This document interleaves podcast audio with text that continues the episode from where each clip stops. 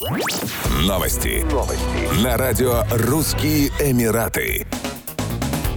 Команда «Ахмат» из специального полка полиции имени Ахмата Кадырова выиграла международные соревнования спецназа UAE SWAT Challenge 2023, проходившие в Дубае в период с 20 по 24 февраля. Представители Чеченской Республики стали первыми в общемедальном зачете, обойдя команду дубайской полиции, второе место по итогам пяти дней соревнований, и своих соотечественников, сборную Росгвардии «Собор». Российская команда «Витязь», также принявшая участие в соревнованиях, заняла по их итогам 17 место.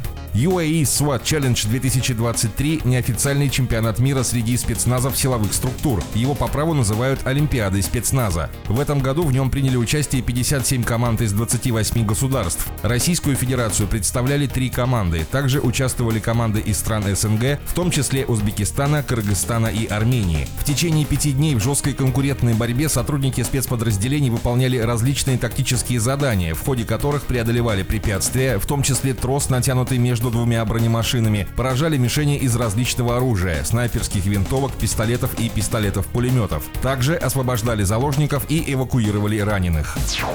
Объединенные Арабские Эмираты имеют взвешенную позицию по ситуации на Украине и готовы содействовать в решении возникших в этой связи проблем. Об этом заявил спецпредставитель президента России по Ближнему Востоку и странам Африки, замглавы МИД Михаил Богданов. Руководство ОАЭ сохраняет последовательную и взвешенную позицию по ситуации на Украине и вокруг нее, демонстрируя постоянную готовность оказывать всемирное содействие в решении комплекса проблем, связанных с украинским кризисом, заявил дипломат. По его словам, в Эмиратах настроены укреплять дружественные связи с Россией и наращивать многоплановое деловое сотрудничество. В начале февраля 2023 года власти Объединенных Арабских Эмиратов оказали содействие в обмене пленными между Россией и Украиной. Из украинского плена вернулись 63 военнослужащих, в том числе лица чувствительной категории, с обменом которых помогли ОАЭ.